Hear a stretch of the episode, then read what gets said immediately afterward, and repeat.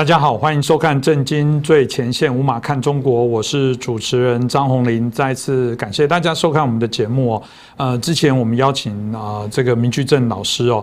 啊，针对有关到这个习近平哦大师的在纪念这个孙中山哦，在谈辛亥革命的部分哦，我们在这过程当中就做了许多的一些破解哦。显然啊，他的纪念的目的跟真的核心里面骨子里面在想的东西，跟我们想的好像不大一样哦。那因为我们在谈的整个三民主义的这个解读过程当中，许多的观众也觉得，嗯，这个透过啊明觉正老师的一个说明来讲，让大家觉得说，哇，这个更了解哦，这个。整个三民主义或者是中华民国史哦，在这个早期初期的这些内容，因为毕竟呃，从中国现在得到的这些资讯哦，嗯，有时候是不完整的。那老实讲，在台湾的民众，尤其新的年轻一代哦，现在大家也都放掉了。我我们觉得哦，就所有的东西不要偏颇跟偏执啦，就某种程度好的，我觉得留下不好的部分，当然随着时代的演进，我们去做一些调整改进，这本来就是非常正常的一些状况哦。那我们也希望。透过节目当中，可以好好来梳理哦。因为按照我们原来三民主义的实行，按你北伐成功之后，呃，在那个所谓的呃黄金十年，在这个所谓训政时期，应该是啊，看起来中华民国当时在大陆哇，就应该要这个呃很好的发展才对。但我们知道，后来显然跟我们想象中的并不是太一样。这中间到底出了什么样的问题？这些问题可不可以作为我们现在啊，在台湾或者甚至其他？国家的一个借鉴哦，我想这个今天啊值得好好来探讨的议题，所以我们开心邀请到我们透视中国的高级研究员，也是台大政治系的荣誉教授闵居正老师到节目来。闵老师你好，呃，主持人洪林老师好，各位观众朋友们大家好。是老师刚刚提到了，就是这个所谓的黄金十年训政时期啊，当然这个部分就回到一般我们在谈这以前呢，我们这学生在都背这个军政、训政、宪政这样的过程。那啊，训政时期来讲，对大家来说。呃很陌生，我觉得今天刚好借这个机会，可以让大家了解一下。那明老师是不是可以给我们说明一下，到底这个是什么样的意思，或什么样的阶段的状况？呃，就像你刚刚说的，训政我们一般说十年了，我们叫黄金十年呢，就从一九二八年到一九三七年。从时间来看，就是一九二八年北伐成功，那我们说号称统一中国；三七年是日本全面侵华，我们起来抗战，所以是号称十年。那之所以叫做黄金十年，因为那十年来说呢，相对安定。我们开始用三民主义的方法来建设中国，那是我们的理念，所以我们把它叫做黄金十年。可是其实你也晓得，你刚刚讲的并不不并不那么平静了。我们等会来详细说。呃，从孙中山的角度来看，他不是说革命吗？当时很多人对革命的理解是比较肤浅的，孙中山认识比较清楚。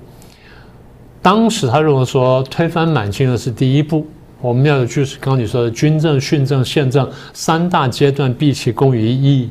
所谓一役不是一次打完，而是说我们这一件事情要把它全部做好，叫毕其功于一役。但是，一分成三个阶段：军政、训政、宪政。可是呢，其实很多人并不明白，所以大家以为说推翻满清的事情就做完了。但对三对孙中山来说呢，革命呢不只是推翻满清。推翻满清仅仅是第一步。我们为什么革命呢？不是只是为了推翻满清，因为我们受到帝国主义的压迫。而帝国主义压迫我们，是因为他们是工业化强国，他们变成了现代化强国，而中国还是一个前现代国家。所以，一个前现代的农业化强国对抗已经现代化的工业强国，在发展等级上呢，就差了一个档次，或发了差了一个阶段。那我们今天把现代化呢叫做什么呢？科技的、经济的、呃军事的、社会的、政治的、文化的全面的翻新跟全面的现代化，这样才叫现代化。你在学校教书也会谈到这些东西嘛？所以孙中山设想就刚刚你说的军政、训政、宪政三个阶段。军政大家都容易理解了，我们不是讲过啊，打倒袁世凯啦，然后扫清后面的军阀啦，统一中国了，这是军政，这大家都能理解。那宪政大家能够理解，我们颁布宪法，然后照着去选举了，然后大家来来统来这个治理国家。可是为什么要有个训政阶段呢？那简单说就是，军政呢，你把国家统一起来了，你不能一蹴而起就到走到这个宪政，因为老百姓对这部分还不很陌生，还并不熟悉。简单说，孙中山设想，我们从军政跳到宪政中要有个过渡阶段。这过渡阶段就是我慢慢以执政党的身份，因为我有这个理念，有这方向感，我用这方向感来带领大家慢慢往那边走，把中国建立起来，建立成成为一个强大的现代化国家，不再受帝国主义的侵略。嗯，这是他的基本理念。所以这个想法是个不错的想法，我们等下或许可以详细说。但是大家如果是读中共的课本，或者说喜欢去读中共的宣传品，他把这十年称为什么呢？称为蒋中正或蒋介石背叛革命，然后呢走上专制反民主的一个时期，是？他们是这样说的。各位如果翻翻课本呢，或翻翻你以前的教材呢，或看看大陆宣传品，就晓得他们这么说的。但这个呢是彻头彻尾的抹黑。啊，这是一个对历史的扭曲，我们大家来详细澄清一下。嗯，这个嗯，如果真的不是翻墙啊，如果是我们在中国的朋友翻墙，应该知道，对那个好像是呃，的确不了解状况，然后去给一些错误的资讯跟讯息哦。那刚刚提到军政、训政、宪政，老实讲，若放出许多的这个从也是过往帝制啦或者威权啊，慢慢走向民主的国家，有的好像真的很少有所谓的训政这样的一个时期哦。这个是又是中国独有吗？这好特别，这为什么会有突然有这个所谓的训政？它有真的有它的必要吗？这部分从至少从结果论来讲，还留着被中共扣帽子说这是你走向独裁的那一块，值得吗？老师你怎么看呢？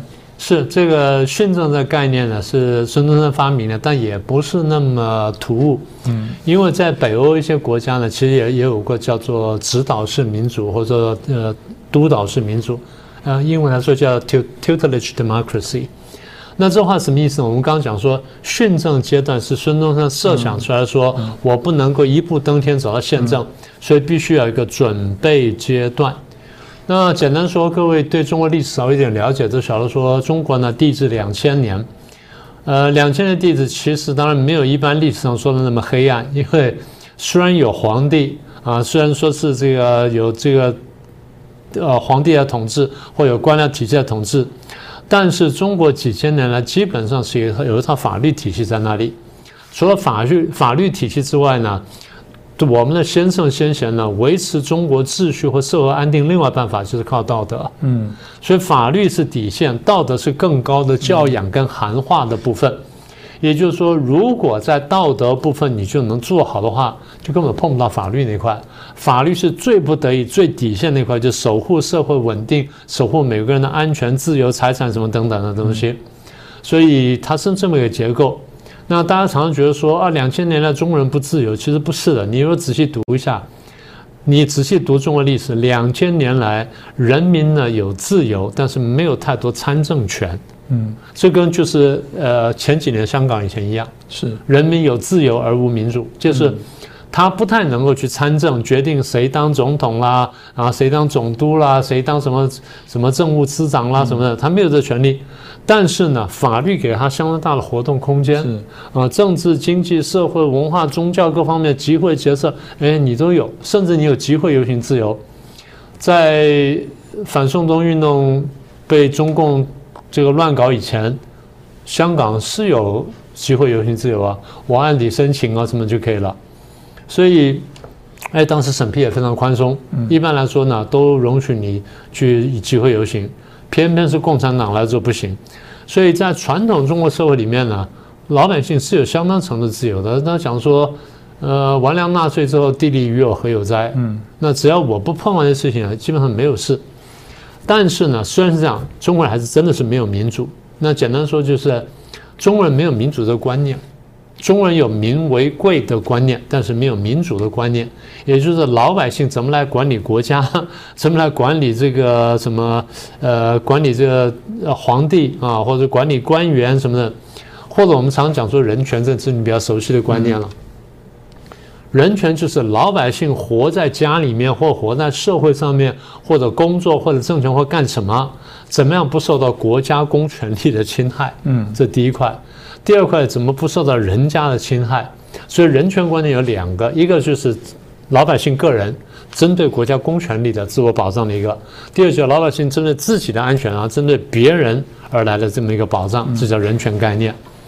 那中国过去多少有点人权的观念，但真的是没有民主的观念，也就是我们不晓得怎么去管理国家，根本没有想到说要给老百姓要管理国家的权利。所以我觉得这个部分是我们真的比较欠缺的。这老师刚刚提到，我我自己感受很深了。我们真的说，即便台湾现在都还在学习民主哦。我我最常我记得遇到的问题是说，台湾的选举有保证金的门槛，有人就说怎么可以有门槛？如果宪法保障每人都有参政的自由，那那在路边那个乞丐，其实他应该也可以参选啊。那那但是二十万可能不是他能拿到。那有人就说，哎，如果不不设二十万保证金，那大家都来参选怎么办？啊啊！就宪法就规定大家都可以参选，这就是自我设限。你你既然把原来赋予你的权利自我阉割、自我限制，我猜在当时呢，可能的目的就是那个训政政就是要让大家其实也让民人民明白，让知识分子明白，搞不好连国民党党员都会做很多反民主。呃，我觉得中国现在很多大家谈奴性，就是会说，哎，如果没有共产党，十四亿人怎么管啊？嗯。是没有错，对你刚刚讲的很有道理。我先说那个就门槛保证金门槛的问题，呃，其实很多国家都有，那只是高低不一样。那为什么设门槛呢？就是怕太多无聊人跑来选举。嗯，呃，你不要说别的了，你说如果大家领个五倍券不设点什么的，你看大家都都乱领啊，是不是这样？这国外有的，我刚才跟 我分享，国外有很多的做法是说，对，呃，要门槛，可它门槛的部分不一定是钱，比方说我们现在有公投，就用联署。那等于说罢免也有联署，也就是说，当我不一定我要用那个你可及的方式来做，是，所以这个应该是我们谈到台湾的深化民主就在这里，就是说，嗯，那那有没有更好的方法？我同样不能让你呃随便的就出来，但是我可以设一个叫做我努力可以达到。今天你不是用钱，那个门口那个游民，他至少可以用一个他做得到的方式来做。这个是我觉得台湾，我比如说台湾很棒的部分，就是针对这部分，事实上是不断思考。你看，我我刚刚一开始还跟米老师讲说，哎，老师，我觉得我们其实台湾现在也还在训政时期，其实我们好多东西都还在学习。哎，对，民主政治有好处，它可以自我学习，嗯，它可以自我成长。那就像我们这么多年来，我刚刚不是讨论说那个那个就是门槛，就是保证金的问题嘛，是。大家觉得说，呃，保证金设保证金之后，就是不知道阿猫阿狗都能参选，这样会就不至于参选爆炸。呃，大陆朋友不晓得，台湾都很清楚。我们每一次印选举公报，你看多厚一叠，是是不是啊？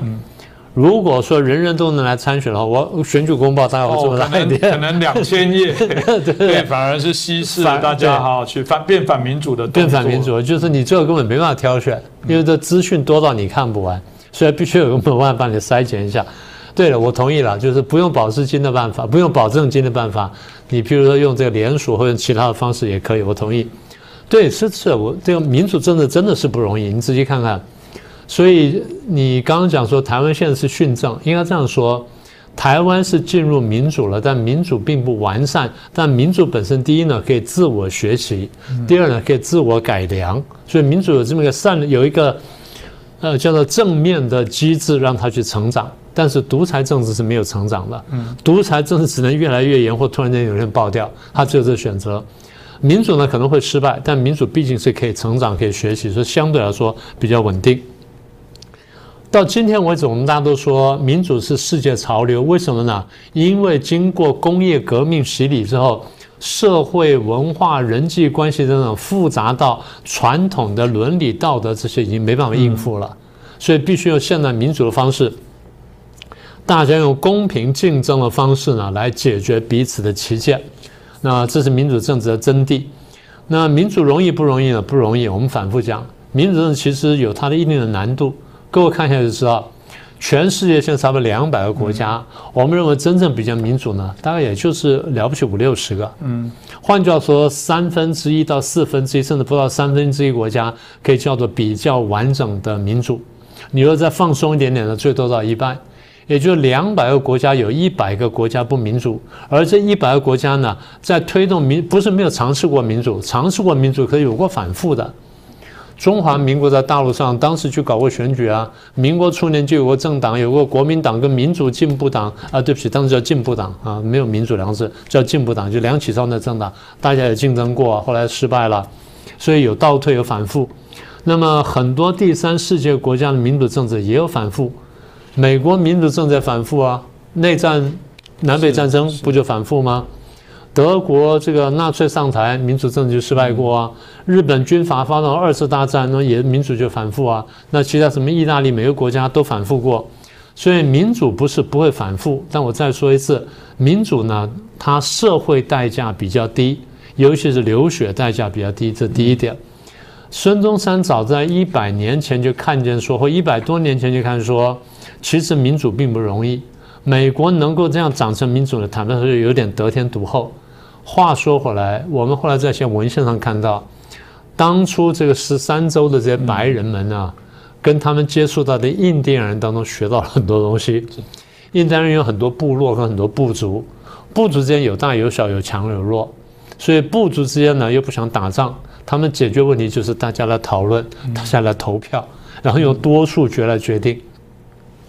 白人是跟印第安人打交道之后呢，学了很多印第安东西，然后呢，才化为他们的文化的一部分。那现在发扬光大。好了，那所以孙中山在一百年前，那一百多年前，看了美国的这经验跟教训，然后呢，写出几样东西。第一个叫做这个国民政府建国大纲。建国大纲非常简单，二十几条，但它是纲举目张的告诉你说。我们从这个军政完成了之后，要走到宪政，我们做哪些哪些事情？列了二十几条非常原则性、非常纲领性的东西，但是呢，已经把那方向勾勒出来了。这个不简单。我常讲，我说这位医学院的同学，让我们社社会科学院同学呢非常佩服。好，第二呢，就是后来到了一九二八年，真的开始搞训政了。孙中山已经去世了，然后搞训政了。那也就秉本着孙中山的精神说，我们怎么样从军政有序的一条有一有有有条不紊的慢慢走到宪政，就从这个一步步阶梯怎么走法，所以定出什么东西呢？定出一个训政时期约法。约法简单说就是当时宪法，但它又不是真正宪法，因为没有行宪，所以叫约法。约法用今天话来说叫基本法啊，也就是将来的这个法。那么这个约法在说什么东西呢？这个约法讲说我们要怎么做，怎么怎么做。但在这个阶段，这个国家的政治跟最后的权力呢，抓在国民党手上。为什么？因为它是革命党，它是造就这个国家政党，所以它是一个党国体制。对，它是一党执政，但它并不是一党专政。它执政，它不开放政治竞争，但是社会基本自由。社会怎么自由法？下次我们就会再来说。这跟中共描绘的完全不一样。好，那然后除了这之外呢？孙中山讲的很明白，我们要从一个前现代的农业国家，慢慢走上一个工商工商社会、工商国家，不是说你盖工厂就能够成功的。因为他看见，他读了西方的很多东西，他看见西方的这些国家呢，从大概一七六零到一七八零年。开始工业革命之后，走到他那个时代，大概差不多一百多年。这一百多年来呢，社会经过了很大的变迁，受到了很大的冲击。传统的人际关系、价值观乃至社会纽带呢，都被冲破了。所以呢，很多地方出现翻天覆地的变化。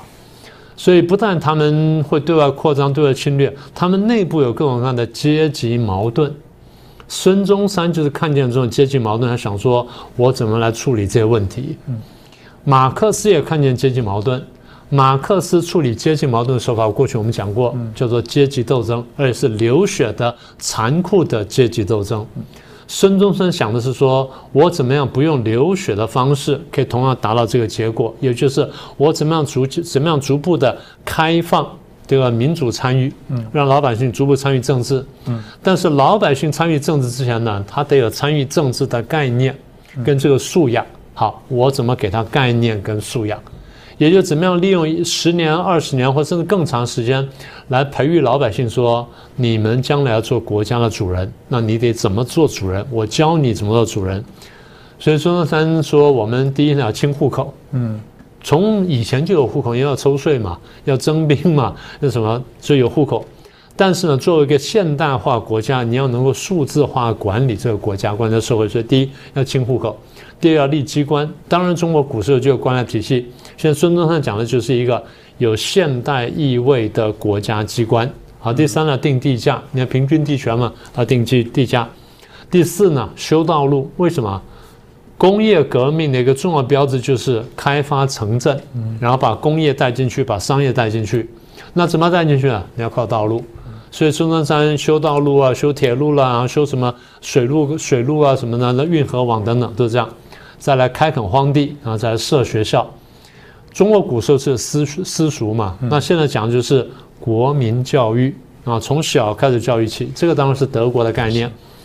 那孙中山就是归附了西方的这些精神跟实际的这些做法，然后回头就看了中国的历史之后呢，希望能找出两边的优点啊，利的这些东西。他的具体想法就是说，呃，我们先这样做训练，然后再教什么？这叫民权初步。嗯，什么叫民权初步呢？我们怎么开会？大陆人是不会开会的。你不要看那些党开，他不会开会。大陆人开会就是党在背后操弄。然后我把这个会议带上我要的结果，如果不是的话，我在里面安排暗装，让大家去去煽风点火。我们现在话叫带风向，风向带里面是轰，我们就一拥一拥而上，这不叫开会。真正开会就是大家各抒己见，然后呢，大家互相辩论，看能不能说服对方，然后实在不能说服，才用投票啊，多数决定，但是呢，多数尊重少数，少数服从多数。所以孙中山教大家说怎么开会。孙中山在做什么事情呢？县啊，省市县嘛，县以下呢做民权初步的训练，嗯，然后开始呢慢慢去教，慢慢教，等到大家都比较熟了，全全省以省为单位，一个省呢有过半数的县都达到标准了，省可以考虑来自治了，省可以设省县，然后去自治什么等等，然后当全国有过半数的省份都达到标准了，我们可以开始考虑县政。所以它的确是一步步来，是循序渐进的。呃，大家不要以为民权初步很简单。台湾内政部有印民权初步，这你很熟悉了。在过去这些海外的民运团体在开会的时候呢，我也带过一百本民权初步去发给大家，教大家怎么开会。大家感觉是好累啊，好累。啊对，是很累，但是呢，避免了打破脑袋。它的确是很繁琐。所以孙中山的这想法，我常常讲，我说他是超越时代的，因为西方的社会里面有宗教竞争，有宗教斗争、宗教压迫，所以大派跟小派之间呢，大家就慢慢妥协，大家从那在将我刚刚讲的北美的这些殖民经验呢，结合起来，变成后来民主政治的先河。孙中山看了这些东西之后，希望把这东西移植到中国来，教大家怎么做。所以训政实行呢，我们回头看过去，虽然很多国家没有这种作为。但是呢，他的确是政治学上重要贡献。反过来说，美国不是在全世界推行民主化吗？他们如果比较深切的了解训政的概念的话，在推在帮助别的国家民主化的时候。也加上一个训政阶段的话，我相信的效果可能会更明显、更好。老师刚刚提这个，让我有一点想起立法院的一些事情了。为什么台湾立法院当然还在打架了？我相信这个如果翻墙的朋友一定，或者是在海外比较关心台湾政治，就说哦丢猪内脏什么，哎，怎么跟以前还一样哦？老实讲，比以前好一些了啦。那我们曾经有过一次座谈会，有一个学者分析很有趣哦，说他们曾经到英国国会参观，英国国会很骄傲，他说，因为我们经过几百年的。这种民主的学习怎么开会？他说我们这个议事各项的规范都非常的完整。他说我们的议事殿堂的规范哦，可以让任何的流氓进到我们议事殿堂都变绅士。台湾的这个参访团苦笑说，我们是让所有的绅士进去都变流氓，对，是还 还不够好，还不够好。但回过头，中共会开会吗？人大的会议全部一致鼓掌，在底下听训。这是如果以我们的刚刚现在老师在提到孙中山的标准，你们还厚着脸皮纪念辛亥什么？你们看你们最高的理论上啊，这个最高的民意殿堂坐在那边。大家那个不叫开会，那叫在学，不是学习开会，你在学习怎么服从。那个真的跟民主，我觉得没有任何的关联。所以，请你们不要再谈嘴巴在说民主，说其实共产主义也是一种民主的形式。嗯，真的跟我们的你的民主真的跟我们的民主界定不大一样哦。当然，如果听起来这好重要诶。可是为什么这么重要的过程当中，它还是会颠簸？老师刚刚提到，虽然叫平较为平顺的黄金十年，但我们知道显然也不是如此。到底发生了什么事情？呃，简单说，如果说大家熟悉这个中华民国历史的话，我简单提就知道了。那段时间黄金十年呢，有内部的干扰，有外部的干扰。外部干扰大概有两个，一个是日本的侵略，一个是苏联的侵略。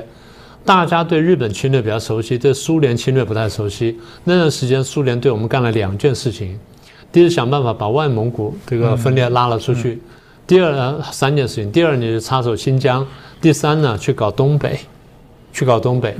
呃，苏联曾经跟张学良军队打过仗，啊，大家不太记得。苏联出动了四万大军，张学良军呢英勇抗战，但是打败，啊，所以的确是有过这个事情。所以日本侵略跟苏联侵略，日本侵略当然最凶了，大家很清楚了。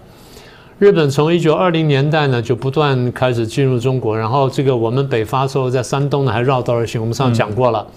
然后呢，这个他们就开始积极介入东北的事务。一九三一年呢，这个九一八事变最后把东北拿下来了。